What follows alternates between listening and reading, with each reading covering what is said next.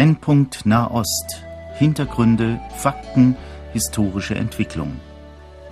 Horst Marquardt im Gespräch mit Johannes Gerloff, Korrespondent des christlichen Medienverbundes KEP, Jerusalem.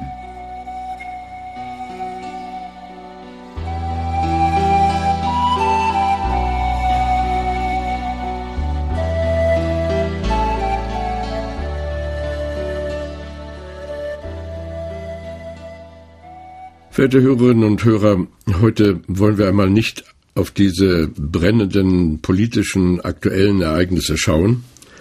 Es geht uns mehr um Hintergrundinformationen oder vielleicht auch um grundsätzliches Wissen. Es sind ja über Israel die unterschiedlichsten Meinungen im Schwange. Auch in der Gemeinde Jesu beurteilt man verschiedene Entwicklungen ganz unterschiedlich. Manchmal kriegt man sich sogar in die Haare, was sicher nicht ganz so gut ist. Brennpunkt Nahost, das hat zu tun mit dem erwählten Volk Gottes. Heute sehen wir den Staat Israel und sofort stellt sich die Frage, ist dieser Staat Israel gleichzusetzen mit dem Volk Gottes? Viele Christen tun das. Wie sehen Sie das denn, Herr Gerloff? Ich denke, gleichsetzen würde ich nicht sagen, aber der Staat, der moderne Staat Israel ist zweifellos eine der Ausdrucksformen, äh, die zum, die zur realen Existenz des jüdischen Volkes gehören, die zur Existenz Israels gehören. Also ich würde auch nicht bei jeder Synagoge automatisch sagen, die ist gleichzusetzen, aber eine Synagoge das, dass das jüdische Volk einfach existiert, sei das hier in Deutschland, sei das in Amerika oder jetzt eben in Israel, zieht mit sich, dass das bestimmte Formen hat, dass man so etwas organisieren muss. Und wenn das jüdische Volk in das Land Israel zurückkehrt und sich dort zum Beispiel wehren musste in den vergangenen Jahrzehnten, wenn es sich organisieren muss, dann ist so eine organisierte Form meistens die Form eines Staates und deshalb haben wir diesen Staat. Ich würde nicht den Staat per se als jetzt etwas Heiliges bezeichnen oder etwas äh, äh Erwähltes oder so, aber es ist eine Ausdrucksform. Es ist ja. eine, ein Teil dieses Volkes, dieser aber Existenz. Staat Israel, Land Israel, das sind ja schon zwei Worte, die auch viele reizen. Wo fängt das Land Israel an? Wo hört es auf? Gehört das Westjordanland dazu oder nicht? Wenn man in der Heiligen Schrift forscht, und viele Hörer lassen mich wissen, dass wir doch mal noch öfter in die Bibel hineinschauen sollten, was wir allerdings tun, ohne dass wir das jedes Mal ausdrücklich erwähnen. Aber da wird zum Beispiel verwiesen auf 1. Mose 15. Gott hat zu Abraham gesagt, ich bin der Herr, der dich aus Ur in Chaldea geführt hat, auf dass ich dir dies Land zu besitzen gebe. Und äh, ein paar Verse weiter heißt das dann, Deinen Nachkommen will ich dies Land geben, von dem Strom Ägyptens bis an den großen Strom Euphrat. Das ist eine Landzusage. Und da sagen einige nun, in Israel, aber auch Israel-Freunde, das muss doch das große Ziel sein, also Groß-Israel. Andere sagen, das ist alles überholt. Diese Landzusagen haben gegolten, vielleicht in der Frühzeit, aber die kann man heute nicht mehr so auslegen, so wörtlich, wie das da steht. Und was sagen Sie als Israel-Experte? Ja, ich sage zunächst einmal als Bibelleser, dass ich feststelle, dass es unterschiedliche Grenzen gibt. Es gibt Minimalgrenzen, es gibt Maximalgrenzen, äh, dass auch in der Geschichte, also wenn das vom Nil bis an den Euphrat äh, oder vom Bach Ägyptens bis an den Euphrat, äh, das war ja eine, nur eine ganz kurze Zeit, wenn wir das alles zusammenzählen, vielleicht ein halbes Jahrhundert, vielleicht ein Jahrhundert, in dem dieses, äh, dieses Gebiet jetzt auch politisch zu Israel gehört hat. Wenn wir gerade bei 1. Mose 15 bleiben, Dort fragte dann der Abraham, Herr, wo, mein Gott, woran soll ich merken, dass ich es besitzen werde? Das heißt, er, er hat es ja jetzt nicht von, wie wenn ich mir ein Grundstück oder ein Haus kaufe, dann kann ich morgen einziehen, sondern Gott hat ihm das verheißen und dann war die Frage, ja, woran sehe ich das jetzt? Und da gibt Gott eine ganz interessante Antwort. Die eigentliche Antwort, die er gibt, er, er schließt dann diesen Bund zwischen den Teilen in 1. Mose 15 und dann gibt er, sagt der Herr, das sollst du wissen, dass deine Nachkommen Fremdlinge sein werden in einem Land, das nicht das ihre ist. Da wird man sie zu dienen zwingen und plagen 400 Jahre.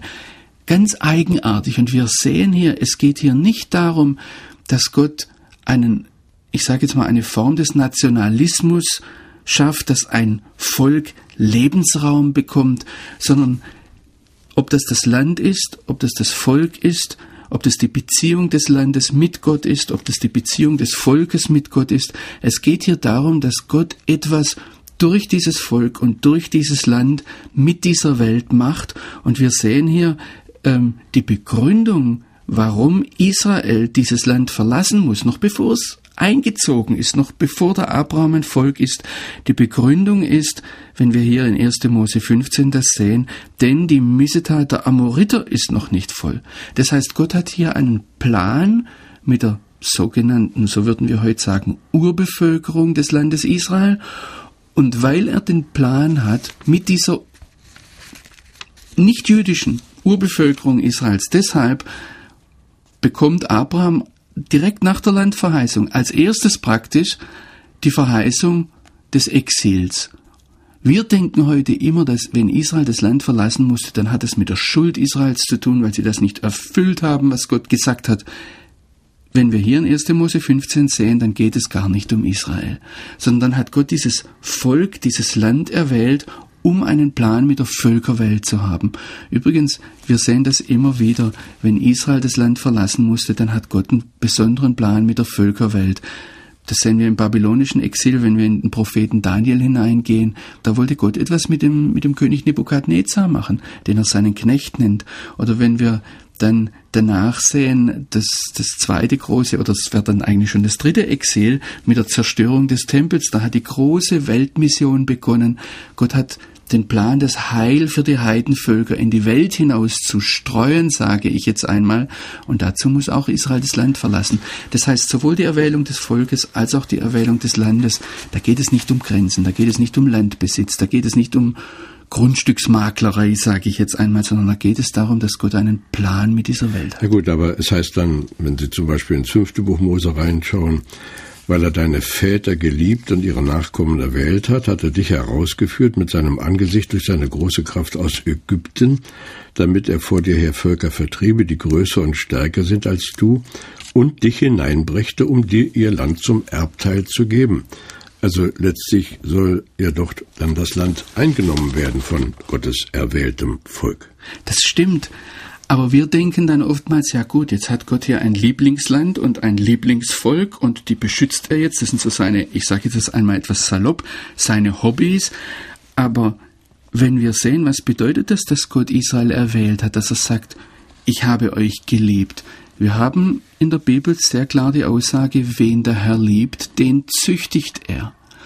Und wir haben im Propheten Amos die Aussage, weil ich euch auserwählt habe aus allen Völkern, deshalb seid ihr diejenigen, an denen ich alle ihre Missetaten heimsuchen werde. Das heißt, Israel ist eigentlich, weil es erwählt ist, das einzige Volk auf Erden, das Gott straft, entsprechend seiner Missetat. Und was wir sehen, wenn wir einmal die Erwählungs äh, Reichtümer zusammenfassen. Äh, ich denke da jetzt an, an Römer 9, Vers 4, wo es heißt, dass Israel die Kindschaft gehört. Dann äh, sehen wir, was bedeutet es, Gottes Kind zu sein, Gottes Sohn zu sein. Das bedeutet nicht in erster Linie, dass Gott jetzt hier diesen, dieses Kind bevorzugt, wie wir das mit unseren Kindern machen würden, sondern äh, er zeigt an diesem Verhältnis der Welt, wie das aussieht, eine Beziehung mit dem lebendigen Gott. Naja, aber das hört sich ja an, als wenn Israel also nur dazu da ist, um Strafe zu ertragen. Aber wenn ich dann lese, komme ich nochmal auf 5. Mose zurück, Kapitel 7, da heißt es, denn du bist ein heiliges Volk dem Herrn, deinem Gott. Dich hat der Herr, dein Gott erwählt zum Volk des Eigentums aus allen Völkern, die auf Erden sind. Das ist ja doch eine Auszeichnung. Da ist ja doch etwas Besonderes dahinter. Und dann kommt dieser wunderbare Vers. Nicht hat euch der Herr angenommen und euch erwählt, weil ihr größer wäret als alle Völker, denn du bist das kleinste unter allen Völkern, sondern weil er euch geliebt hat. Also es steckt ja doch hinter der Erwählung Gottes und der Zusage, dass bestimmte Ländereien diesem Volk gehören sollen, auch die große Liebe Gottes mit diesem Volk. Das stimmt. Er demonstriert seine Liebe und was seine Liebe bedeutet an Israel. Und natürlich steckt da seine Liebe. Wir denken dann Johannes 3, Vers 16, dass es heißt, so sehr hat Gott die Welt geliebt. Jetzt, wir, wir sehen hier einen Fokus, einen, einen Brennpunkt seiner Liebe an Israel. Und wir sehen, und deshalb kommt hier beides zusammen, Gottes Liebe, aber auch Gottes Ernst und Gottes Heiligkeit und wir sehen, dass Gottes Liebe niemals, ich sage jetzt einmal, eine Affenliebe ist, die, die einfach nur bevorzugt und, und, und äh, nur im, im, im süßen Sinne nur Gutes tut, sondern auch eine Liebe, die erzieht. Und äh, wenn wir einmal vom Anfang anfangen, wo Gott den Abraham erwählt hat, dann sehen wir verschiedene Aspekte. Da ist zum Beispiel dieser Aspekt, dass Gott sagt, ich, ich nehme dich, Abraham, und wer dich segnet, der ist gesegnet. Wer dir flucht, der ist verflucht. Da fragt er überhaupt nicht, wie Abraham sich verhält, wie Abraham ist, sondern er setzt ihn zum Maßstab. Was wir hier in 5. Mose 7 haben, ist, dass Gott, es geht dann weiter, sondern weil ich euch geliebt habe und damit er seinen Eid hielte. Das heißt, ja. die, die, die Zuverlässigkeit des Wortes Gottes wird an Israel demonstriert. Ähm, dass Gott der Welt etwas sagen will. Wir haben das auch in Römer 9, Vers 4, dass er sagt, ihnen ist die Gesetzgebung anvertraut. Das heißt, Gott gibt sein Wort in dieses Volk hinein, weil er der Welt etwas sagen möchte. Wir haben vorhin in 1. Mose 15 die Sache mit den Amoritern gehabt. Gott handelt auch mit der Schuld der Welt und tut es ganz oft durch Israel. zum einen, dass er demonstriert, dass er heilig ist. Übrigens, das ist hier das, der, der erste Satz auch, du bist ein heiliges Volk dem Herrn. Das heißt, die Heiligkeit steht noch vor der Liebe, ja, und das ist eine sehr ernste Angelegenheit. Also von daher, wir müssen hier aufpassen, dass wir mit Erwählung nicht gleich unsere Assoziationen bringen, sondern ganz genau fragen, welche Funktion hat das, was bedeutet das, ähm, in welche Richtung zielt hier Gott, indem er ein Volk erwählt hat, was will er mir damit sagen und nicht gleich annehmen, ja, das ist Privileg, ein Privileg in dem Sinn. Es ist ein Privileg, natürlich ist es ein Privileg, aber nicht unbedingt ein Privileg, wo ich mich jetzt sofort danach sehnen würde, weil es eben nicht nur Privilegien mit sich bringt, sondern auch Verpflichtungen. Ja, also ich kann das weitgehend bejahen, was Sie jetzt hier sagen, aber äh, ich mache mich mal zum Sprachrohr auch vieler Hörer, vieler Freunde Israels heißt es zum Beispiel 1. Mose 17, meine Zusage ist unumstößlich für alle Zeiten. Und zu dieser Zusage gehört, ich muss nochmal darauf zurückkommen, eben auch die Landzusage. Ist ja nun eine Frage, ist die Erwählung Israels, von der Sie eben sagten, dass sie verschiedene Aspekte hat, ist die eigentlich an eine Landzusage gebunden oder ist das zweierlei? Die Landzusage gehört untrennbar von Anfang an in die Abrahamsverheißung hinein, genauso wie der Segen für alle Völker. Und natürlich gehört die Landzusage dazu und gehört zu diesen Begabungen und Berufungen Gottes, die unbereubar sind. Nur das ist eben der Punkt. Wir denken immer, Landzusage bedeutet, ich kann jetzt hier mein Äckerle haben. Ich sag's mal schwäbisch. Ja, wir Schwaben sind ja mit, mit dem Haus äh, auch besonders. Ich baue mir mein Haus auf. Oder ist das, und das sehe ich, dass das ist, das Land ist ein Auftrag. Das Land ist eine Verpflichtung. Das Land ist etwas, woran Gott äh, demonstriert. Aber es ist mehr als demonstrieren. Es ist der, der, der, der Brennpunkt, wo Gott seine Verpflichtung gegenüber dieser Welt, gegenüber dieser Erde festmacht. Deshalb ist es ja auch kein Zufall, dass in diesem Land vor 2000 Jahren dieses Kreuz in den Boden gerammt war und dort der eine hing, der die Schuld der Welt getragen hat. Also das ist alles zusammen äh, gebunden, dass Gott sich dieser Erde verpflichtet, dass er in diese Erde hereinkommt und dadurch diese Erde erlöst und eben ich sage jetzt einmal so im Blick auf den Hörer, dich und mich auch. Ich möchte es so persönlich sagen, weil Gott sich hier verbindet. Und das hängt alles zusammen mit dieser Erwählung dieses Volkes, bis hin zum Messias, bis hin zum Tod und zur Auferstehung des Messias. Ja gut, was Sie jetzt sagen, ist im Grunde genommen zeitlos gültig. Das hätte man also, Entschuldigung, ich mal sagen, 1580 auch schon sagen können und 1916 und, und auch jetzt. Aber wenn ich nun lese, etwa bei Jesaja, so fürchte dich nun nicht, denn ich bin bei dir. Ich will vom Osten deine Kinder bringen und dich vom Westen her sammeln. Will sagen, zum Norden gekehrt, zum Süden halte nicht zurück. Das zielt ja doch mächtig auch auf eine politische Aussage im Grunde genommen, auf eine Entwicklung, wie sie seit 1948 in Israel äh, zu sehen ist. Da kommen die Leute aus allen Richtungen und wollen dieses Land einnehmen, oder? Ja, natürlich. Ich würde bei dem zeitlos sagen, äh, in dem Sinn zeitlos, wie wir das gerne hätten, so dass wir eine Aussage haben, die jetzt genauso für Adam gilt, genauso für David, genauso für den Paulus und dann genauso für, für Martin Luther und genauso für mich. In dem Sinn zeitlos ist die Bibel nicht. Wir leben heute nicht mehr zu Luthers Zeiten. Wir leben heute nicht mehr zur Zeit der Urkirche. Wir leben heute nicht mehr zur Zeit Davids. Gott macht Geschichte. Und in dieser Geschichte lässt er etwas werden. In dieser Geschichte formt er etwas. In dieser, es waren ein bestimmter Zeitpunkt, die Bibel sagt, als die Zeit erfüllt war, das heißt, da musste ein Maß voll werden, hat Gott seinen Sohn gesandt. Jesus hätte nicht 2000 Jahre vorher kommen können. Er hätte auch nicht heute, also zum ersten Mal kommen können, sondern das war ein ganz bestimmter Zeitpunkt. Und so sehen wir hier in Jesaja 43, dass Gott sein Volk sammelt. Und das ist das, was wir, wie Sie das gerade gesagt haben, seit äh, eigentlich seit dem 18. Jahrhundert sehen, dass das Volk langsam zurückkommt und dann mit 1948 ein Staat entsteht und eine, eine massive Einwanderungswelle äh, beginnt, sodass wir heute so weit sind schon, dass in Israel die größte jüdische Gemeinschaft lebt weltweit, wobei die meisten Juden immer noch außerhalb Israels leben. Ja. Ja, äh, es ist ja oft auch eine gewisse Ungeduld im Volke Gottes. Ich gestehe bei mir auch manchmal, man möchte ja gerne etwas mehr wissen und äh, bestimmte Bibelworte, Bibelverse springen einen geradezu an. Wenn ich Jesaja 27 zitiere, es wird einst dazu kommen, dass Jakob Wurzeln und Israel blühen und grün wird, dass sie den Erdkreis mit Früchten erfüllen, äh, dann kommt einem ja doch der Gedanke, es könnte jetzt schon sein.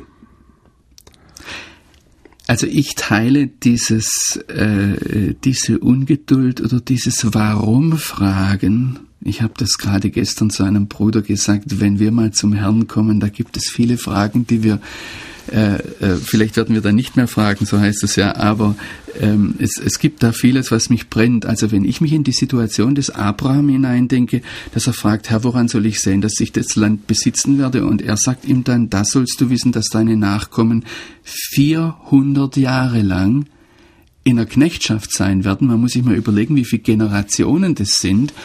Ähm, Gott hat da zeigt da Zeiträume auf, die sind atemberaubend, die sind manchmal aber auch atemberaubend frustrierend.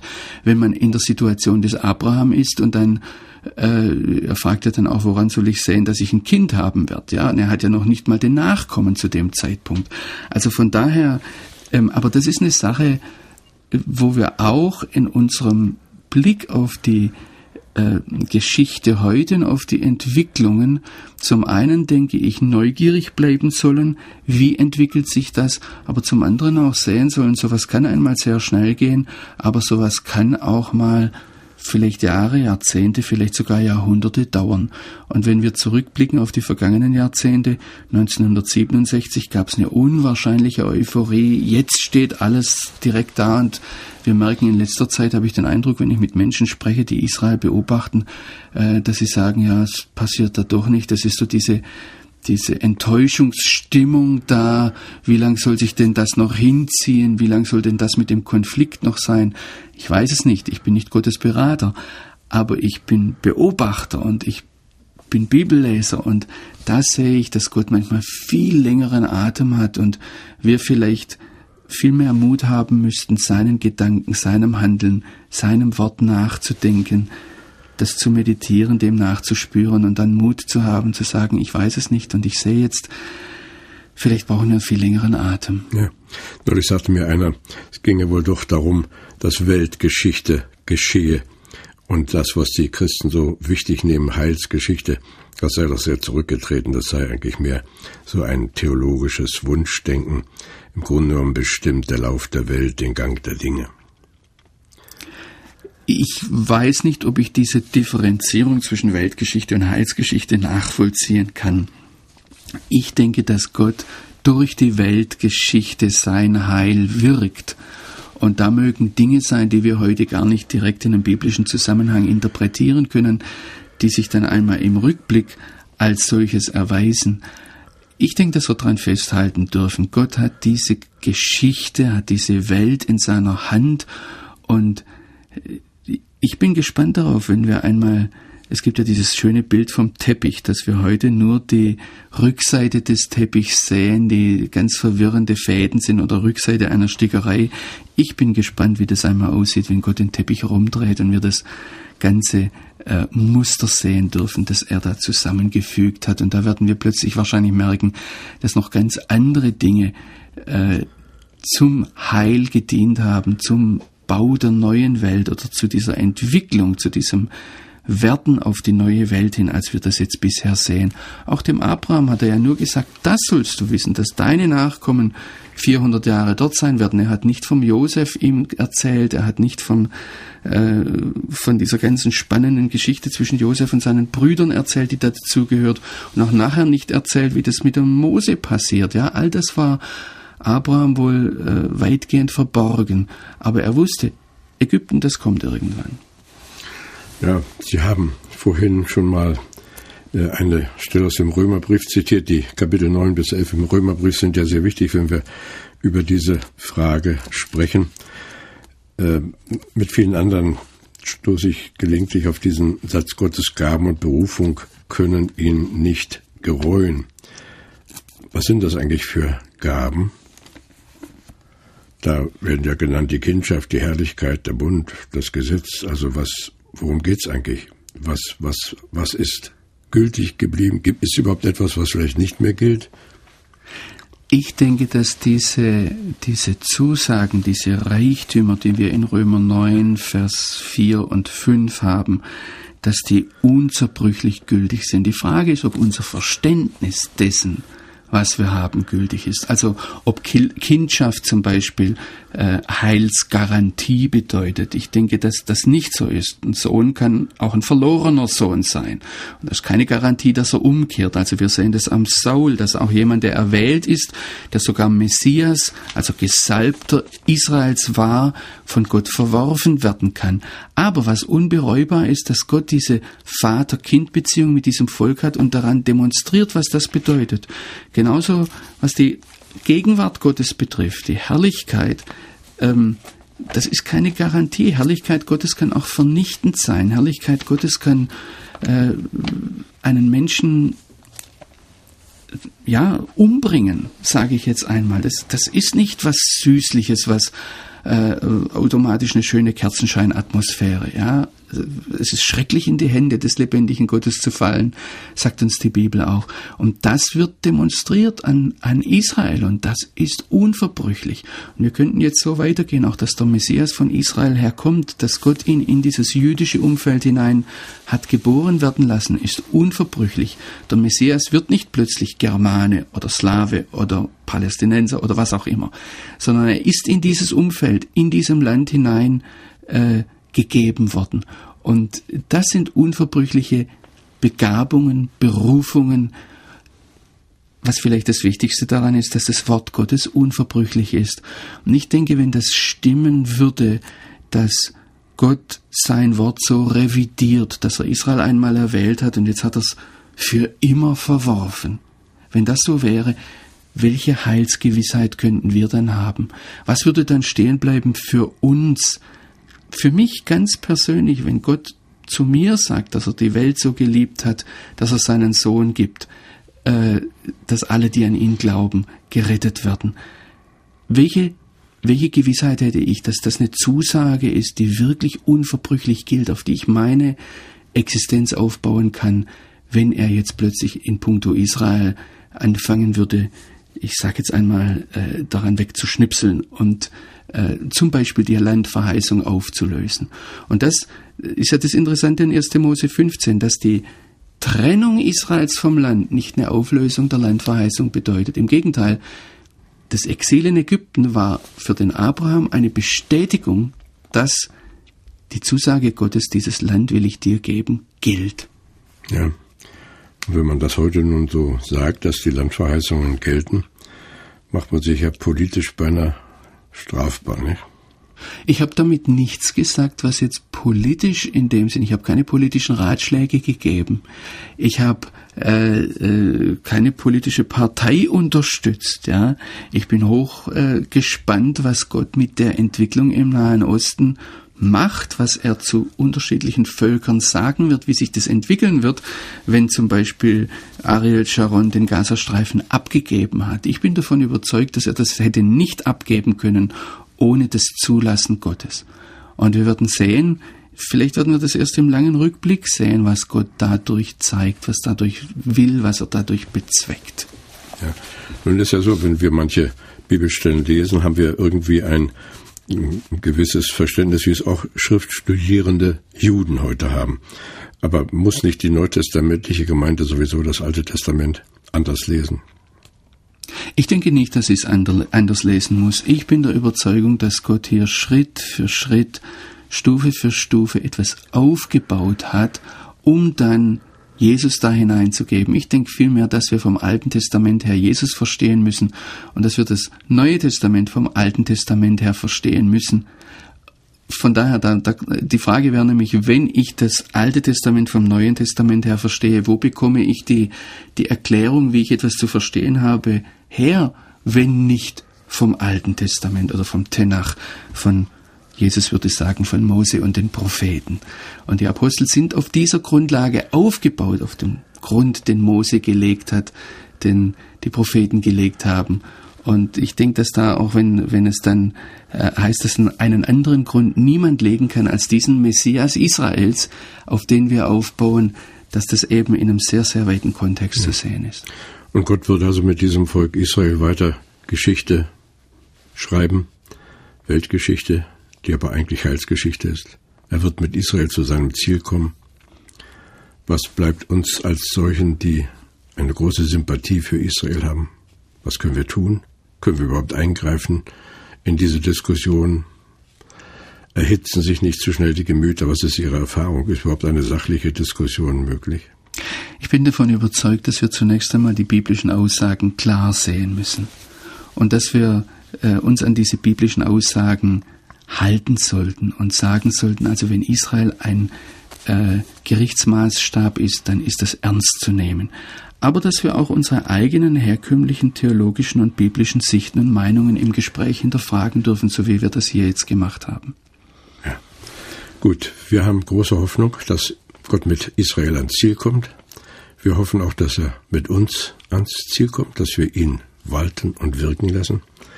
Es war schön, lieber Johannes Gerloff, Sie heute hier im Studio zu haben. Sie reisen zurzeit wieder in Deutschland. Gott segne Sie und Ihren Dienst, schärfe Ihren Blick. Wir danken Ihnen für alles, was Sie uns schon vermittelt haben und sicher noch vermitteln werden. Gott behüte Sie, verehrte Hörerinnen und Hörer. Ich spreche noch ein kurzes Gebet. Vater im Himmel, wir vertrauen uns dir an. Wir vertrauen dir deine Gemeinde an. Wir vertrauen dir das erwählte Volk Israel an und freuen uns, den Glauben haben zu können, dass du mit Israel und auch mit uns ans Ziel kommst. In Jesu Namen. Amen.